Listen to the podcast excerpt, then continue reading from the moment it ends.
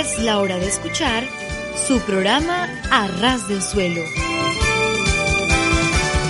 Un programa lleno de comentarios acerca de hechos y personajes que marcaron la historia del mundo. Reflexiones espirituales que llenarán tu corazón. Dirigido por el pastor Joaquín Yebra.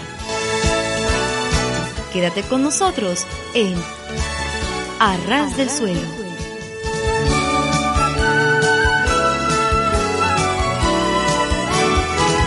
Sí, sí, sí, estar a ras del suelo es de lo mejor que nos puede ocurrir. Porque si tropezamos y caemos, nos hacemos muy poco daño. Y en cambio, si subimos a los cerros de Úbeda, las caídas pueden ser peligrosas. Y no digamos si trepamos hasta la Inopia, provincia del mismo nombre, entonces las caídas son ya mortales de necesidad. De modo que nuestra propuesta, queridos amigos, queridos oyentes, es estar a ras del suelo, entiéndase los pies, pero eso sí, ¿eh? con el corazón bien alto. Les habla el pastor Joaquín Yebra y aquí estamos dispuestos a pasar un buen tiempo juntos con música cristiana, con algunos pensamientos, trataremos de provocar también una sonrisa y luego entraremos en un tema serio y profundo de la Santa Palabra de Dios.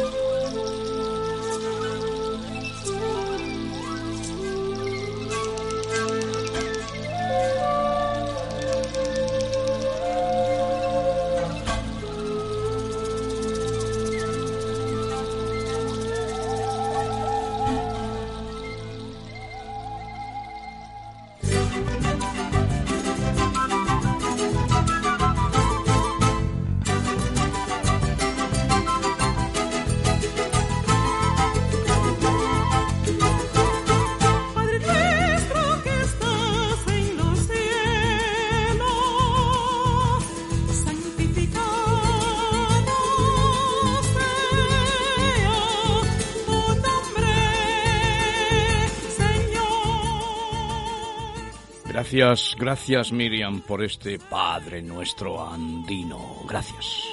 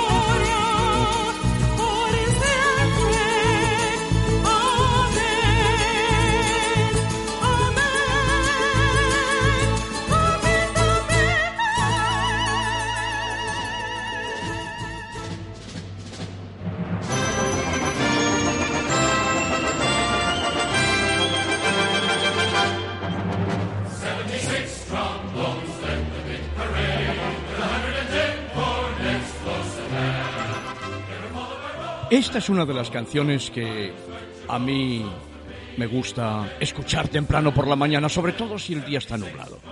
porque de verdad que levanta el ánimo, no me digáis que no. Aunque aquí estamos a ras del suelo, entiéndase los pies, pero eso sí, ¿eh? con el corazón bien alto.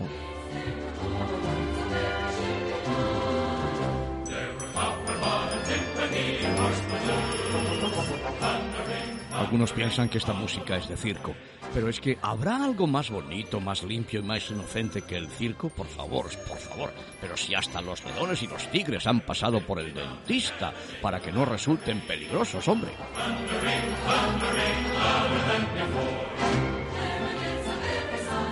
¿Verdad que es optimista, María José? ¿A qué es una música optimista? Claro que sí. Muy bonita, Pastor Antonio. ¿No es optimista esta música? 76 Trombones. Es una maravilla. Despertado. ¿eh? Claro que sí. como el letargo sí, y claro pronto sí. ha empezado a sonar esta canción. Es y- mucho mejor despertarse con este aroma musical que no con una bolita de alcanfor.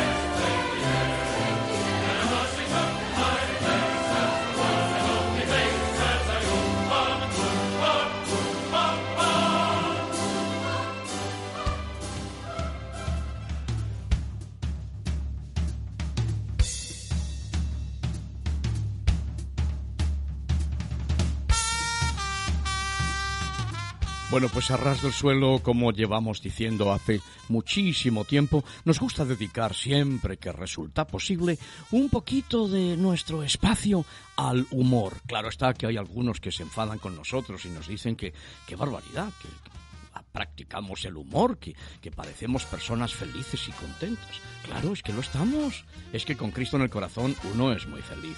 Bueno, voy a contaros unos cuantos chistes. Llega un campesino a una iglesia para bautizar a su primogénito y el cura le dice, ¿cómo le vas a poner al niño? Póngale Yuca Tigre 14. ¿Cómo? exclama sorprendido el cura. ¿Yuca Tigre 14? Sí, señor cura, exclama el campesino. No, hijo mío, eso no puede ser. Ese nombre no es cristiano. ¿Que no es cristiano Yuca Tigre 14? ¿Cómo entonces hay un papa que se llama Papa León XIII?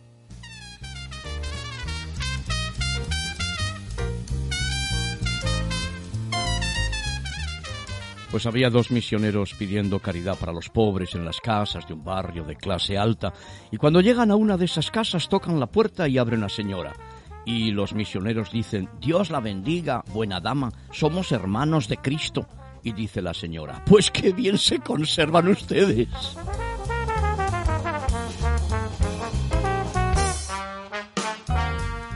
Evidentemente, si una persona se alimenta solamente a base de ajo y de limón, es difícil que pueda desarrollar el sentido del humor, pero eso sí, seguramente tendrá una mirada muy penetrante.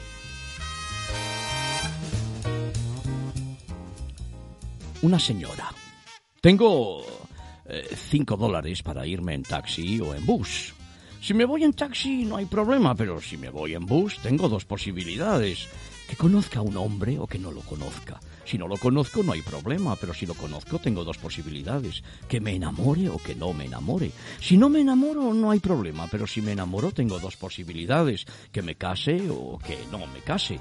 Si no me caso no hay problema, pero si me caso tengo dos posibilidades. Que tenga hijos o que no tenga hijos. Si no tengo hijos pues no hay problema, pero si tengo dos posibilidades, que si tengo hijos, que sean eh, varones o mujeres. Si es mujer el hijo, pues no habrá problema. Y si es hombre, tengo dos posibilidades, que vaya a la guerra o que no vaya. Y si no va, pues no hay problema. Pero si va, tengo dos posibilidades, que me lo maten o que no me lo maten. Y si no muere, pues no hay problema. Pero si se muere, tengo dos posibilidades, que se vaya al cielo o al infierno. Y si se va al cielo, pues no hay problema. Pero si va al infierno, bueno, lo mejor es ir en taxi, sin duda. Lo mejor es coger un taxi, no hay ninguna duda respecto.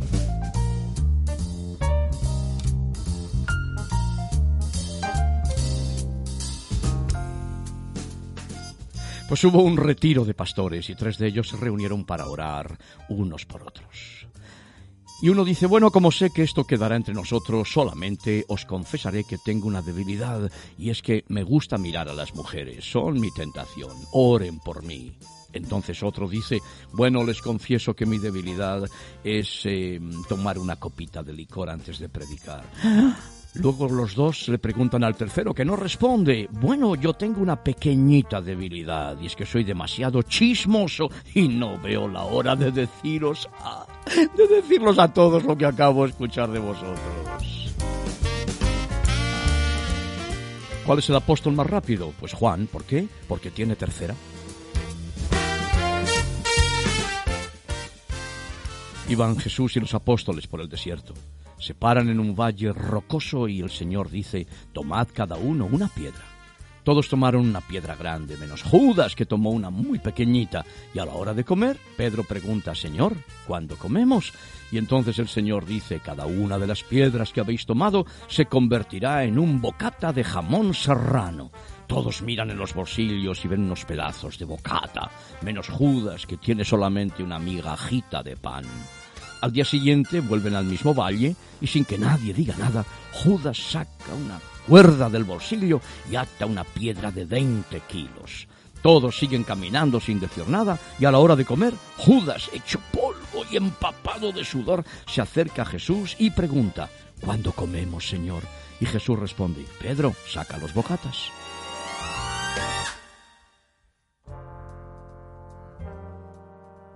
Bueno, vamos a terminar con unos pasajes bíblicos dedicados a las solteras. Cuando tienen de 15 a 20 años dicen, muchos son los llamados, mas pocos los escogidos. Cuando pasan los 20 dicen, examinadlos a todos y retenedla a los buenos. Cuando tienen 30 y siguen solteros, dicen, ellos y ellas, ¿eh? Venid a mí, todos los que estáis trabajados y cargados. Cuando cumplen 40 años, dicen, el que a mí viene, yo no lo echo fuera. Y si pasan de los 50, dicen, juntamente con él estoy crucificado. Gracias Julio Pérez de Caracas, Venezuela, por mandarnos ese chiste.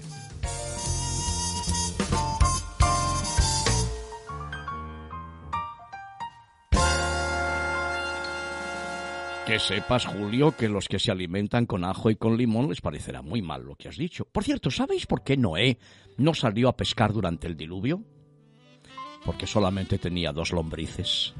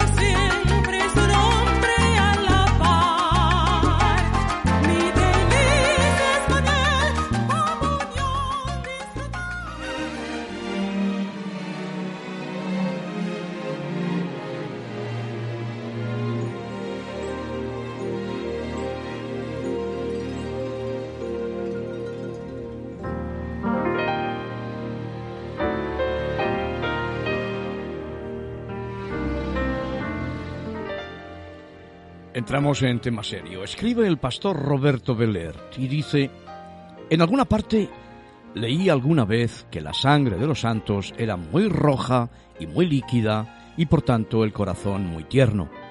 Y me pareció muy acertado por lo que a mí me concierne, porque efectivamente cuando se llega a los 50 o a los 60, el corazón se vuelve más tierno. En mi caso, y no por ser santo en el sentido perfecto de la palabra, mi sangre es roja, la debo mantener muy líquida y sé que el corazón lo tengo tierno. Y desde el corazón pienso que el de los egoístas siempre será duro, de piedra, mientras que el de los delicados a amar se va haciendo líquido. Y no creo necesario indicar que estoy usando medio metáforas. El cardiólogo que me examina cada seis meses me dice que estoy muy bien, pero que por haber abusado en el pasado del corazón, ahora debo mantener mi sangre en la composición líquida más adecuada, para que el paso por la válvula mitral que me recompusieron sea lo más fluido posible y libre de trombos obstaculizantes, de modo que, atención, ya que el corazón está tierno, ya me gustaría a mí que el corazón de mi alma se hubiera enternecido del mismo modo, que el querer a la gente lo hubiera ido sensibilizando y ahora tuviese yo un corazón líquido para muchos. Porque también en lo espiritual la función hace al órgano. Quien vive cerrando su alma y corazón a cuantos le rodean, terminan por tener la una y el otro acartonados esclerotizados, petrificados, el egoísmo se paga. Y el que nunca amó está condenado a no amar jamás y a no ser querido por nadie. Perdonadme, queridos amigos, por ser claramente real y que me atreva a preguntar cuántas soledades no se han ganado a pulso. Sé que el mundo generalmente no es agradecido. El Evangelio nos da la estadística de un agradecido por nueve desagradecidos. ¿Os acordáis? Los diez leprosos limpiados, solo uno regresó a dar las gracias a Jesús. Pero también sé que de cuando en cuando se reciben rabotazos como respuestas a gestos de cariño. Pero también es cierto que en buena parte de las veces el que ama es amado y el que no tiene a nadie que le quiera es probablemente porque él no amó a nadie. El egoísta a la corta o a la larga acaba siempre por firmar su autocondena de soledad perpetua. El que trata de vivir en los pasos de Jesús, es decir, todo el que le ama, termina por tener la sangre líquida y el corazón tierno. Se vuelve como río que fluye, blando, un poco tonto, pero siente cómo le va invadiendo la ternura, el alma se le va volviendo flexible, hasta el punto de que quienes conviven con él casi nunca pueden chocar con su alma. Al contrario, reposan en él sus cabezas. Se vuelve como panal de miel, al que, como dice el popular poema, cien mil moscas acudieron para comer gozosamente.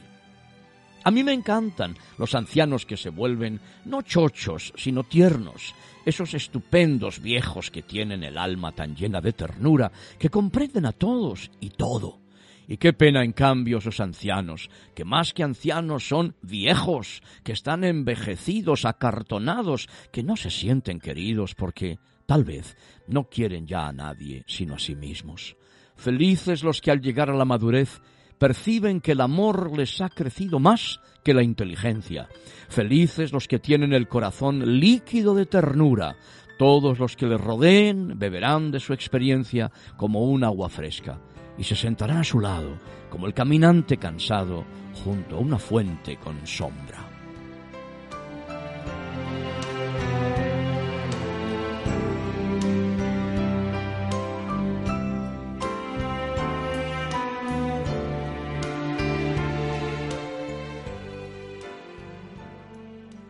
Querido hijo, cuando comiendo me ensucie, cuando no pueda vestirme, ten paciencia Recuerda las horas que pasé enseñándotelo. Sí, cuando hablo contigo y repito las mismas cosas mil y unas veces, no me interrumpas, escúchame. Cuando eras pequeño, a la hora de dormir, te tuve que explicar mil y una veces el mismo cuento hasta que te entraba el sueño y después te arropaba para dormir. No me avergüences cuando no quiero eh, ducharme, no me riñas, recuerda cuando tenía que perseguirte y las mil excusas que inventabas porque no querías bañarte. Cuando veas mi ignorancia sobre las nuevas tecnologías, te pido que me des el tiempo necesario y no me mires con tu sonrisa burlona. Te enseñé a hacer tantas cosas, a comer bien, a vestirte y cómo afrontar la vida. Muchas cosas son producto del esfuerzo y la perseverancia de los dos. Cuando en algún momento pierda la memoria y el hilo de nuestra conversación, dame el tiempo necesario para recordar. Y si no puedo hacerlo, no te pongas nervioso. Seguramente lo más importante no era mi conversación y lo único que quería era estar contigo y que me escucharas. Si alguna vez no quiero comer, no me obligues. Conozco bien cuando lo necesito y cuando no. Cuando mis piernas cansadas no me dejen caminar, dame tu mano amiga de la misma manera en que yo lo hice cuando tú diste tus primeros pasos. Y cuando algún día te diga que ya no quiero vivir, que quiero morirme, no te enfades. Algún día entenderás que esto no tiene nada que ver contigo, ni con tu amor, ni con el mío. Intenta entender que a mi edad ya no se vive, solamente se sobrevive. Algún día descubrirás que pese a mis errores, siempre quise lo mejor para ti y que intenté preparar el camino que tú debías hacer. No debes sentirte triste, enfadado o impotente por verme de esta manera. Debes estar a mi lado. Intenta comprender y ayudarme como yo lo hice cuando tú empezaste a vivir. Ahora te toca a ti acompañarme en mi duro caminar. Ayúdame a acabar mi camino con amor y paciencia. Eh, yo te pagaré con una sonrisa y con el inmenso amor que siempre te he tenido. Te quiero, hijo, tu padre, tu madre, tus abuelos.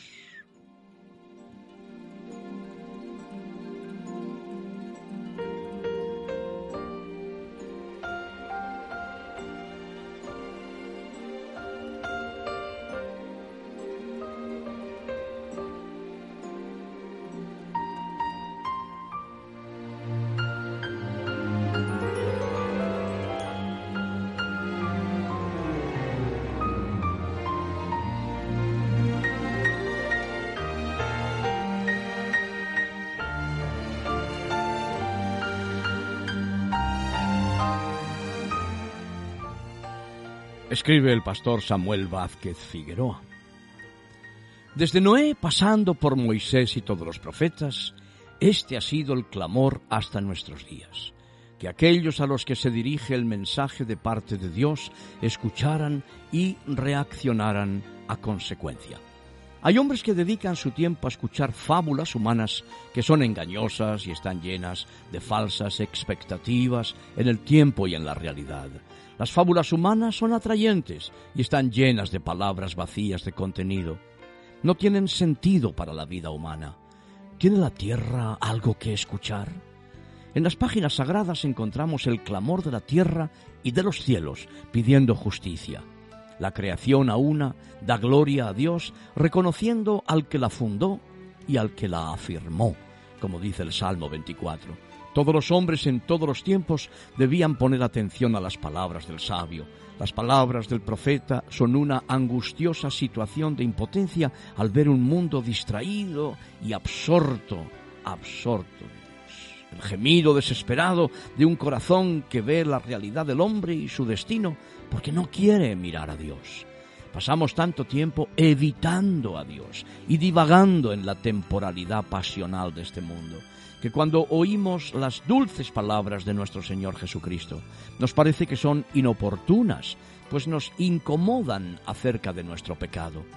Cristo nos habla de la incomodidad del pecado y nos anuncia los privilegios de aceptar que vivió entre nosotros, murió, fue sepultado y que al tercer día resucitó, para que tú tengas una esperanza de vida, que un día resucitarás para verdadera vida juntamente con Él.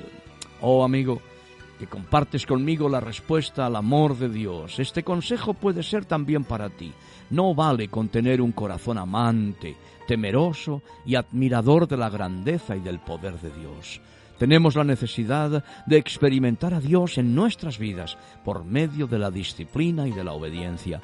Debemos escuchar sus palabras de vida y precipitarnos sin mirar atrás hacia el encuentro con Él. No te endurezcas ante las palabras que salen de la boca de Dios, ponlas por obra en tu vida. Escucha sus palabras y podrás, podrás contagiar a los que tienen taponados los oídos del corazón por el pecado. El abismo está delante de los que no escuchan. Lancemos como el profeta un gemido desesperado a nuestros contemporáneos para que tengan un encuentro con el Creador. Nos vemos en el cielo.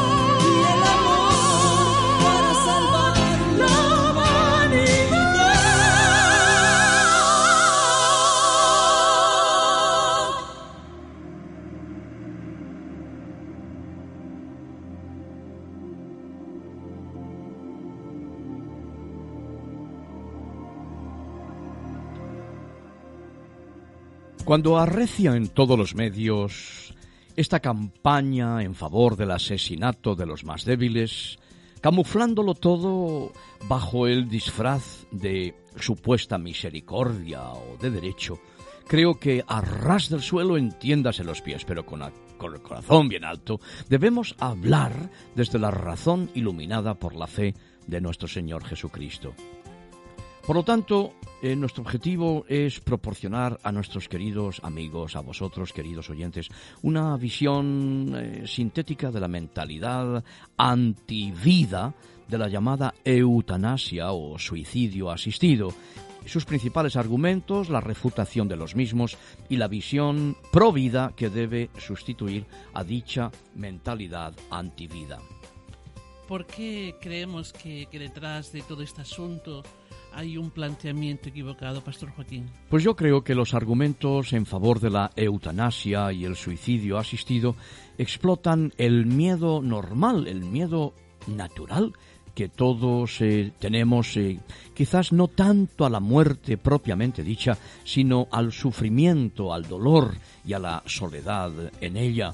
Ese sufrimiento naturalmente es causado en muchas veces por el uso exagerado de medios desproporcionados de la medicina moderna, es decir, medios que infligen cargas graves, dolores severísimos, dolores agudísimos al enfermo y que son mayores que los beneficios que se suponía debían ofrecerle. Eh, como nadie quiere estar en esa situación, lógicamente nadie desea encontrarse en esa situación y en realidad nadie debería estarlo, pues los promotores de la eutanasia y del suicidio asistido se aprovechan de ese temor, de ese miedo normal, planteando una disyuntiva que creemos es muy equivocada. ¿En qué consiste ese planteamiento equivocado de los promotores de la eutanasia y del suicidio asistido? Pues, Pastor Antonio, consiste en plantear dos alternativas extremas. La primera de ellas es o le aplicamos la eutanasia al enfermo, número dos, o morirá irremediablemente lleno de dolor y de sufrimiento. Lógicamente, este argumento suscitará la aceptación de muchos que creen equivocadamente que esas son las dos únicas opciones disponibles. La razón de ello es que mucha gente cree creemos nosotros que equivocadamente, que lo que enseña eh, la religión o la medicina es que debemos mantener con vida al enfermo, no importa los medios que se utilicen eh, y que el no hacerlo así constituye un acto de eutanasia. Entonces llegan a la conclusión de que ellos están también a favor de la eutanasia. Pero eso es un lamentable error, ¿no es cierto? Efectivamente, María José, en primer lugar, no es un acto de eutanasia retirar o negarse a proporcionar medios desproporcionados, siempre y cuando se respeten los legítimos deseos del enfermo. Por consiguiente, no tenemos que mantener a un enfermo sufriendo grave e indefinidamente por causa del uso de unos medios desproporcionados que sabiendo que es un proceso irreversible, simplemente están haciendo las funciones de esa persona mediante maquinaria. Esto implica que el planteamiento de los promotores de la eutanasia y el suicidio asistido está equivocado. Existe una tercera vía, que no es ni la de matar al enfermo por medio de la eutanasia o suicidio asistido, ni tampoco la de dejarle sufrir indefinidamente por causa de aplicar unos medios desproporcionados. Quizá algunos oyentes se estén preguntando eh, qué ocurre cuando el enfermo sufre dolores intensos que no son el producto de esos medios desproporcionados. Pues mira, en esos casos podemos eh, utilizar de forma adecuada los analgésicos, los calmantes que la auténtica medicina proporciona. Puede ser que esos analgésicos tengan como efecto colateral la aproximación de la muerte o la pérdida de la conciencia parcial o completa. Sin embargo, aún el uso de tales calmantes puede ser lícito si se cumplen las siguientes condiciones, las cuales creemos son muy razonables y de sentido común y que nos da precisamente un médico cristiano. Número uno, no hay otra alternativa mejor, es decir, no hay disponibles otros analgésicos que no tengan esos efectos. Número dos, no hay nada más que se pueda hacer. Número 3. Se trata de un dolor grave que experimenta un paciente terminal. Y número 4. El enfermo ya cumplió o puede razonablemente cumplir con sus deberes graves, arreglar sus asuntos familiares o recibir una asistencia espiritual. La intención aquí no es de matar al enfermo por medio de fármacos para entonces aliviar sus sufrimientos, sino la de aliviarle sus sufrimientos por medio de medicinas adecuadas, aun corriendo el riesgo de que la muerte se aproxime más rápidamente por la administración de esos fármacos o que pierda la conciencia parcial o totalmente, siempre y cuando haya graves motivos. Muchos de, de quienes están a favor de la eutanasia y de y del suicidio asistido, pues alegan que este argumento sobre los analgésicos es una hipócrita, es, es, hipócrita porque dicen ellos que el mismo acto de administrar un medicamento que en definitiva pues eh, puede matar al enfermo y lo único que cambia es eh, nuestra intención. ¿Qué podemos responder a ello? Pues respondemos que no se trata solo de buena intención, sino de proporcionar al enfermo una dosis adecuada a su dolor. Muchas veces la eutanasia ocurre cuando los médicos partidarios de ella eh, proporcionan dosis que ellos saben que van a matar con toda seguridad al enfermo. Pero cuando un médico que respeta la vida proporciona un analgésico cuya dosis está encaminada a aliviar el dolor, pero al mismo tiempo y lamentablemente puede tener un efecto ulterior no deseado de acelerar el proceso de la muerte y hay motivos serios de que por medio por medio de esa eh, medicina proporcionada entonces no hay ninguna razón para llamar a esto eutanasia ni suicidio asistido. Está claro que no es un acto de hipocresía, sino que se hizo lo mejor que se pudo en una situación difícil. Está claro también, ¿verdad?, que si el médico pro vida tuviera a su disposición un analgésico mejor, uno que no tuviera los efectos mencionados utilizaría ese y no otro. El problema muchas veces radica en que muchos médicos no han sido formados eh, adecuadamente en el tratamiento paliativo y por eso es que se cree que no hay alternativas. ¿Podría aclararnos un poquito todo esto, un poquito más, pastor? Pues yo creo que conviene, sí, aclararlo, porque si bien estamos obligados moralmente a nunca matar directamente a un inocente, sino a respetar su vida siempre, esto no implica que debamos mantener su vida a toda costa y con cualquier medio, por desproporcionado que sea. Recordemos que la vida corporal es un bien muy elevado, incluso el más fundamental la base y condición de todos los demás. Pero no es el bien mayor que existe. La vida espiritual es más importante. Puede ser que la serenidad espiritual de un enfermo terminal peligre ante la experiencia de un dolor muy intenso. Entonces, con el uso adecuado de analgésicos para calmar el dolor, no para matar, hemos de tratar de mitigarle ese dolor, aunque se corra el riesgo, de nuevo, insistimos, por graves motivos, de que se aproxime más el fallecimiento de ese paciente o la pérdida de la conciencia. Resumiendo, ante el dolor de un enfermo terminal no estamos obligados a utilizar o a mantener el uso de medios desproporcionados. Si estamos obligados a proporcionarle curas, curas necesarias al enfermo, como el agua, como la alimentación oral o médica, medicinas, calmantes, ventilación adecuada, atención higiénica y confort, y por encima de todo el amor y la solidaridad. No tenemos por qué ni debemos matar a un enfermo ni dejarlo sufrir indefinidamente. La eutanasia y el suicidio asistido constituyen una gran hipocresía, una falsa compasión que busca la vía fácil, egoísta y cómoda para resolver problemas en vez de sacrificarse por el enfermo y darle nuestro amor y nuestra compasión quienes eh, promueven la, eutanasia y el suicidio asistido hablan del derecho a morir o, el derecho a escoger una muerte digna. ¿Qué puedes decirnos al respecto, pastor?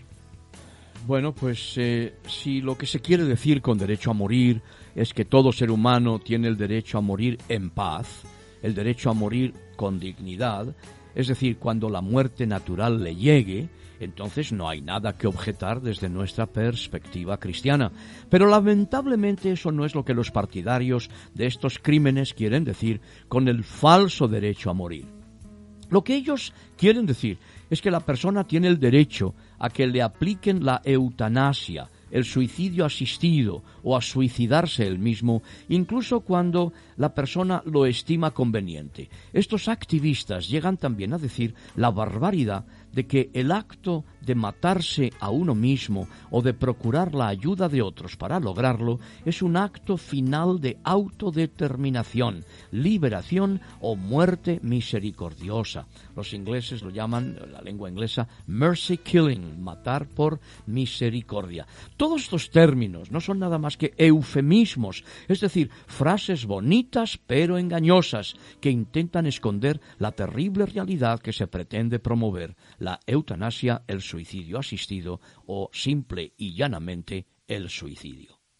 Pastor, está insinuando que detrás de todo esto palpita un tremendo egoísmo de los sanos hacia los enfermos. Efectivamente, Antonio, sí. Cuando una sociedad crea una mentalidad propicia a la eutanasia y al suicidio asistido, en realidad le está diciendo a los ancianos, le está diciendo la sociedad a los enfermos terminales y a los familiares de los pacientes comatosos, miren ustedes, no le vamos a ayudar. No vamos a estar con ustedes para aliviarles el dolor, no vamos a estar con ustedes para ayudarles a cargar con esa, valga la redundancia, pesada carga, sino que vamos a ayudarles a que se quiten del medio y vamos a hacerlo con el consentimiento del paciente y llegará el día en que sin su consentimiento no existe el derecho a quitarse la vida ni a pedir que otros nos la quiten, ni tampoco, por supuesto, a quitárnoslas a nosotros mismos o a otro, aunque nos lo pida.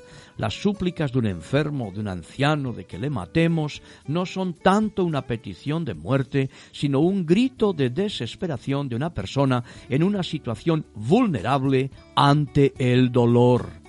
¿Vamos a abandonar a esa persona en esa situación o vamos a ayudarla a salir de ella para que recupere sus cabales y reciba el amor, la solidaridad y la paz que necesita antes de morir de forma natural?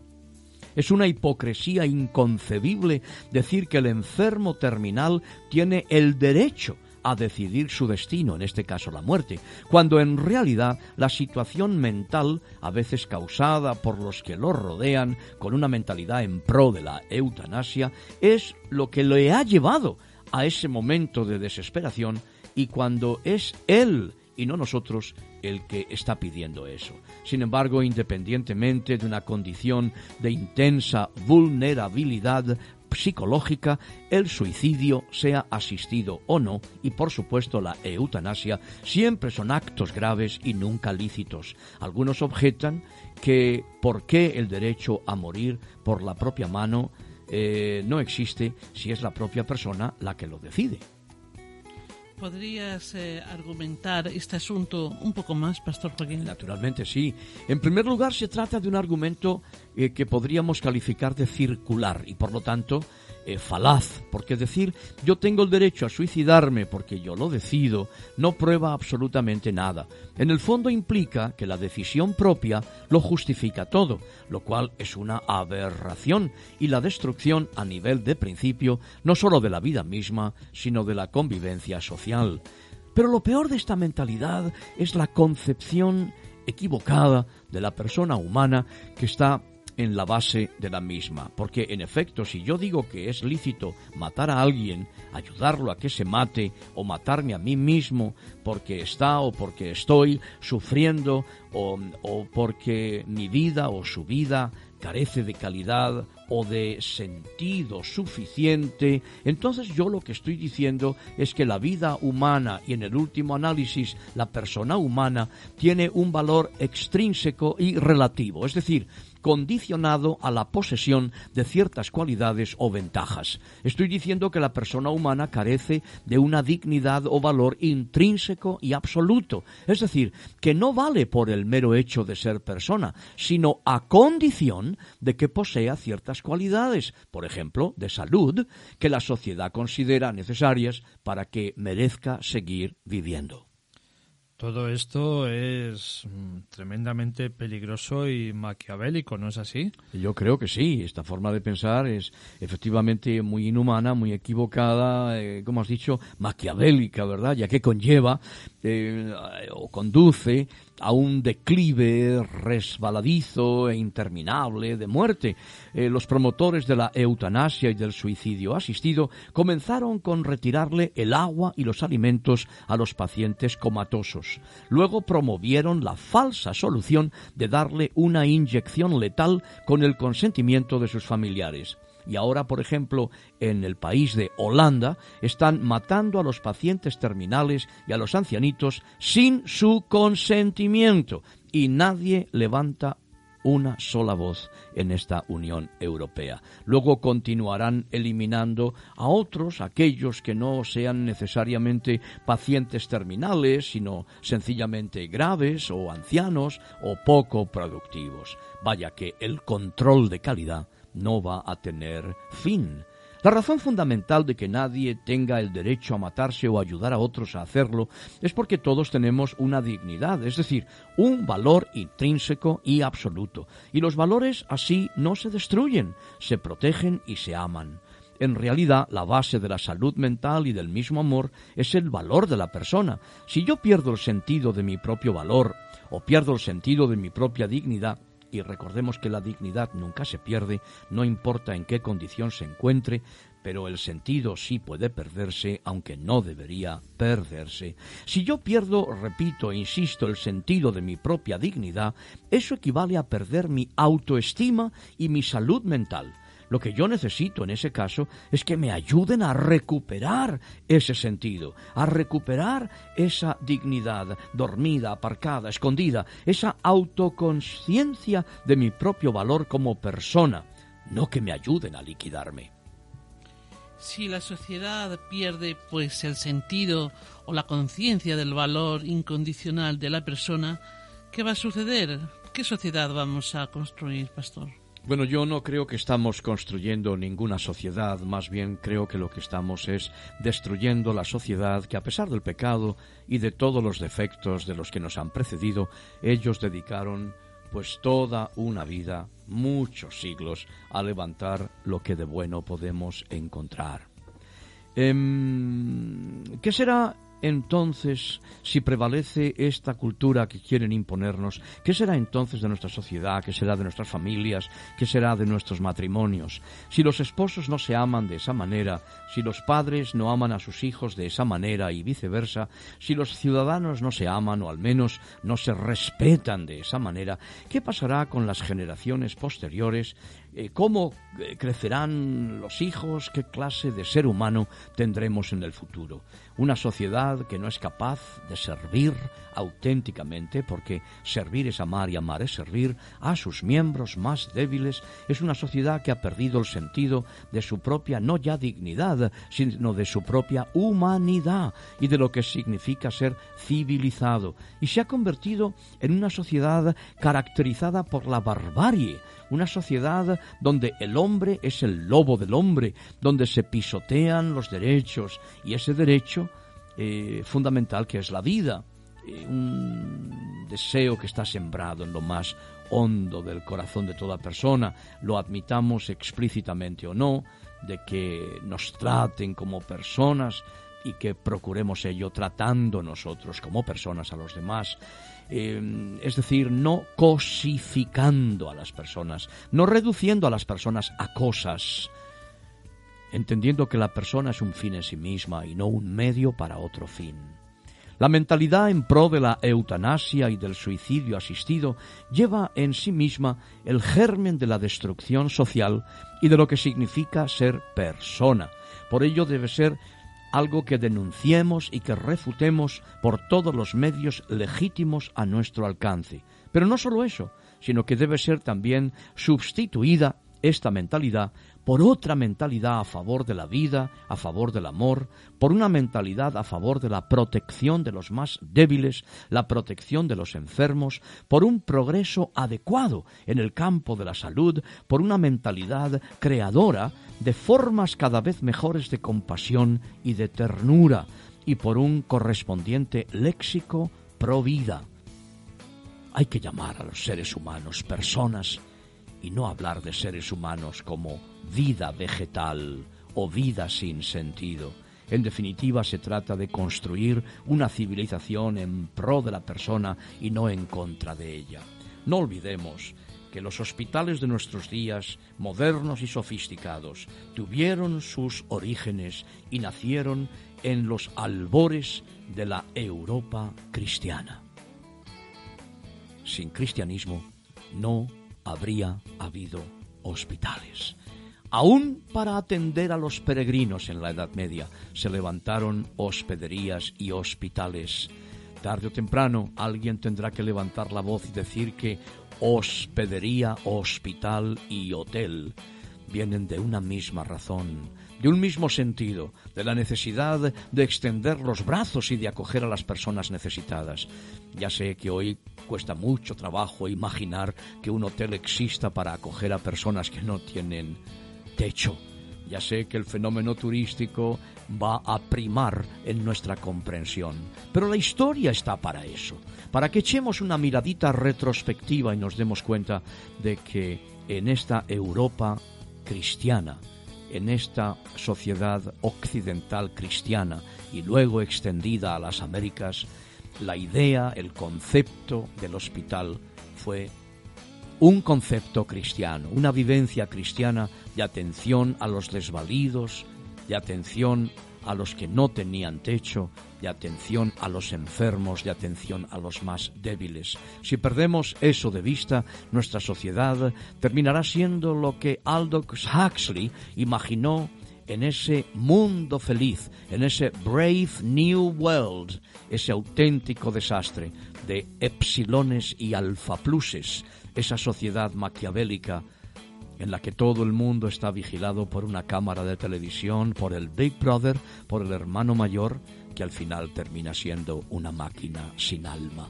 No es eso lo que Dios ha querido para el hombre. No es esa la voluntad de Dios. Por eso es que el Señor, el propio Dios, en su infinita misericordia, un día vino para estar entre nosotros como uno de nosotros. Y el verbo que es Dios, como dice el Evangelio de Juan, el verbo que es Dios se hizo carne, no hombre, carne, carne humana para estar entre nosotros y mostrarnos el amor de Dios que excede a todo conocimiento, para tomar tus pecados y los míos, para hacer suya nuestra humanidad, con todas sus lacras, con todo su pecado, con toda su vulnerabilidad, y recibir Él en la cruz del Calvario el castigo que nosotros merecemos, para sustituirnos por amor, para entregar su vida por nosotros, para derramar su sangre que nos limpia de todo pecado. No queremos terminar en esta ocasión en que hemos hablado largo y tendido acerca de la eutanasia y del suicidio asistido sin recordarte, querido amigo, querido oyente, querida amiga, querida oyente, que Jesucristo, Dios manifestado en carne, dio su vida por ti y por mí, sin invitarte a abrir tu corazón a Jesús, con eso terminamos. Entrégale tu vida. Recibe en tu corazón aquel que entregó todo su ser por ti y por mí en la cruz del Calvario y levantó la dignidad del hombre, del ser humano, de la persona, por encima de todas las cotas y de todos los niveles que filósofos pensadores y seres espirituales de todos los tiempos trataron de hacer.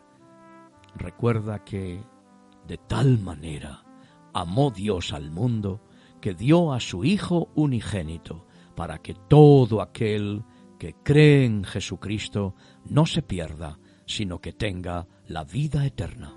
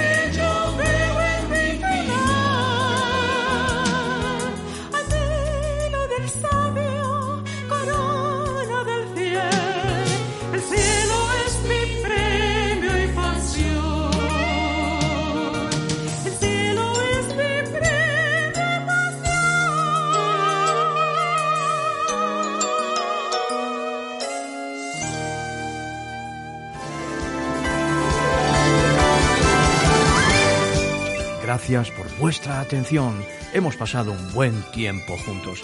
Volveremos a encontrarnos, será con el favor de Dios y será naturalmente a ras del suelo. Entiéndase los pies, pero con el corazón bien alto. Hasta entonces, que el Señor os bendiga y os guarde. Adiós.